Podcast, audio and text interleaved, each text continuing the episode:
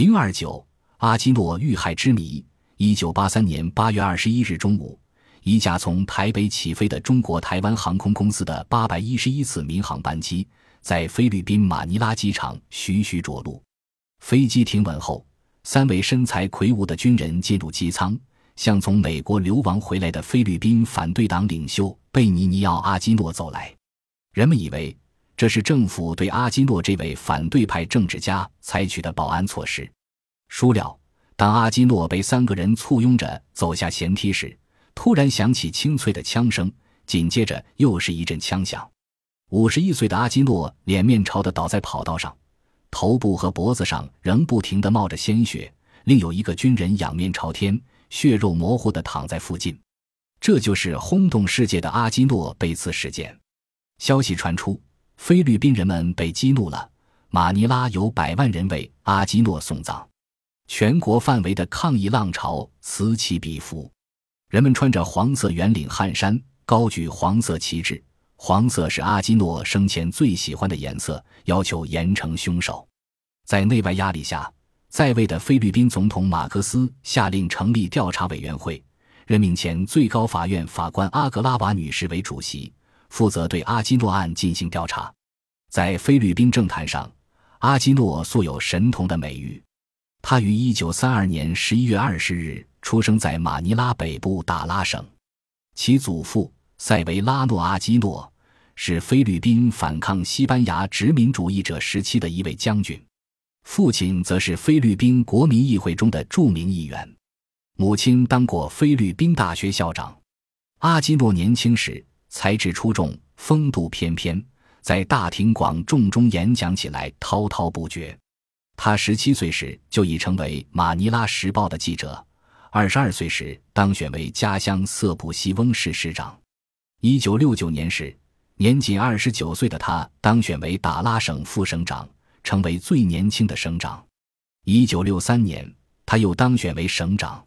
一九六七年当选为参议员，之后就成为最有影响的反对党领导人，成了马克思的政敌。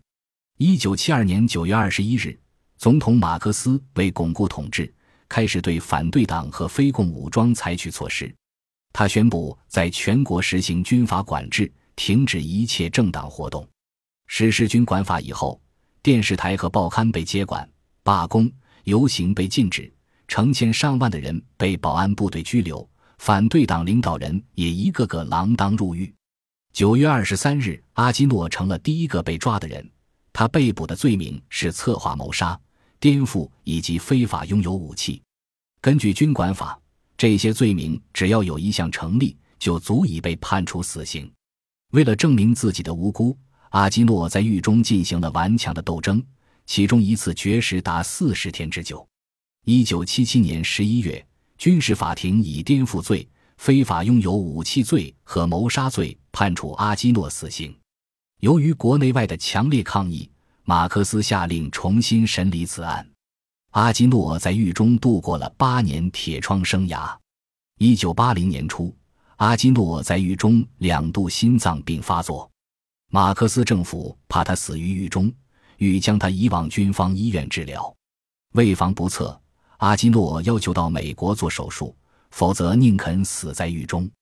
五月，阿诺获准去了美国。在美国达拉斯的贝勒大学医疗中心进行心脏搭桥手术后，先后接受哈佛大学国际问题中心和麻省理工学院东南亚研究中心的资助，一面搞学术研究，一面发挥他的反对党领导人的作用。一九八一年一月七日，马克思取消了长达十年的军阀管制，允许各政党恢复活动。同年六月十六日，他乘反对党元气大伤。阿基诺亡命国外之机，轻而易举地赢得了大选，为自己披上了一件民主外衣。各反对党对此愤愤不平。八月，一些反对党派组成了统一民主反对党，前国会议员萨尔瓦多多·伊劳雷尔任主席，但实际领袖却是阿基诺。一九八三年初，菲律宾国内传出马克思身体不好和国内政局不稳的消息。阿基诺准备结束流亡生活，回国联合反对派势力推翻马克思。一九八三年八月十三日，阿基诺去教堂做完弥撒后，告别他的妻子和孩子，和他的好友及数名记者，从纽约向洛杉矶出发。八月十四日，他持一份马西亚尔·伯尼法西奥的护照，从洛杉矶出发，前往新加坡。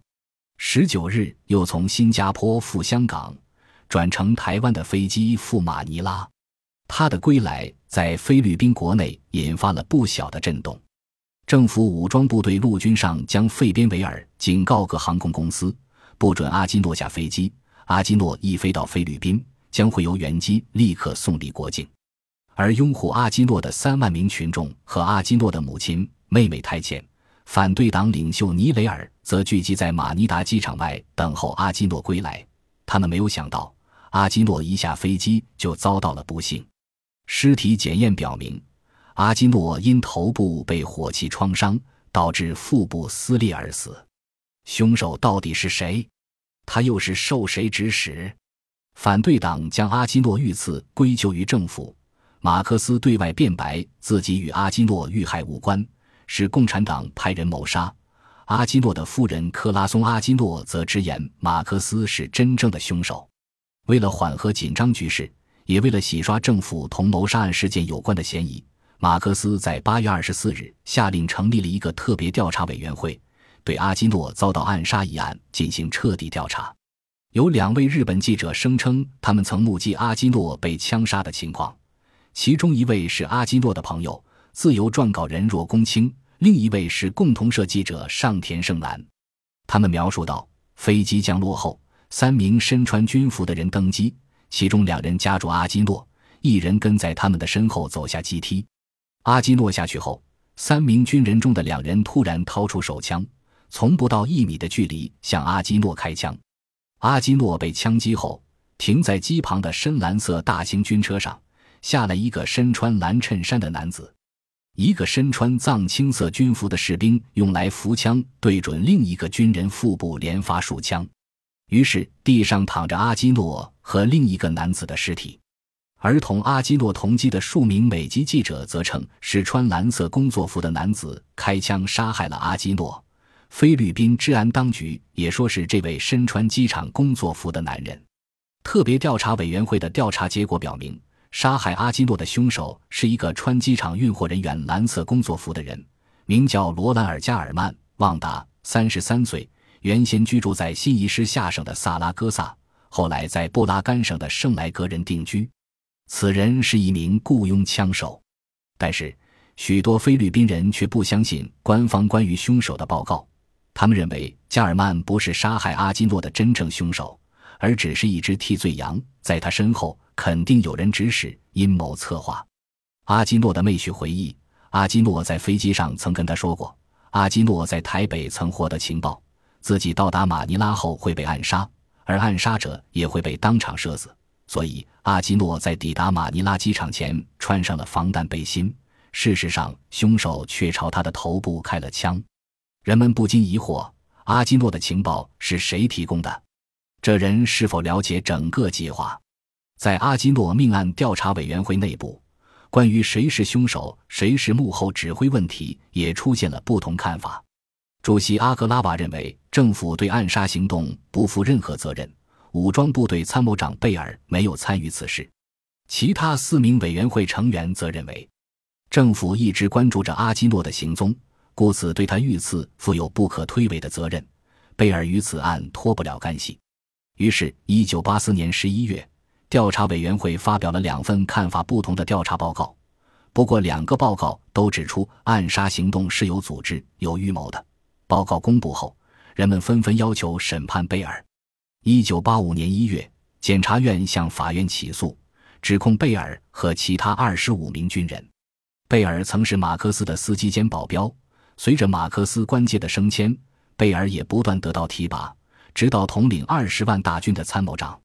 在国内外舆论的要求下，马克思只好把心一横，答应设立特别法庭，审判包括贝尔在内的任何指控人员。一九八五年二月，特别法庭开庭审理此案，十八个月功夫，开庭五十三次，传讯各种证人一百零八名。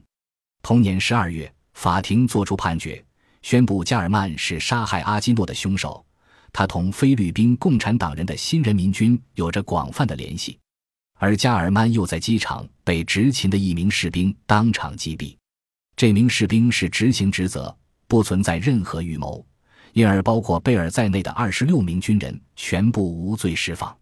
这一判决激怒了更多的菲律宾人，不仅在反对派中掀起了一阵强烈的抗议浪潮，广大群众也纷纷谴责阿基诺夫人，呼吁所有菲律宾人站出来表明自己的立场。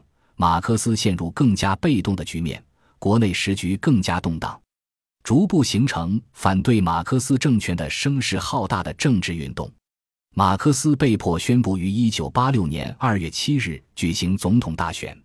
阿基诺夫人与统一民族组织劳雷尔达成协议，联合起来参加正副总统竞选，从而扭转了反对党四分五裂的局面。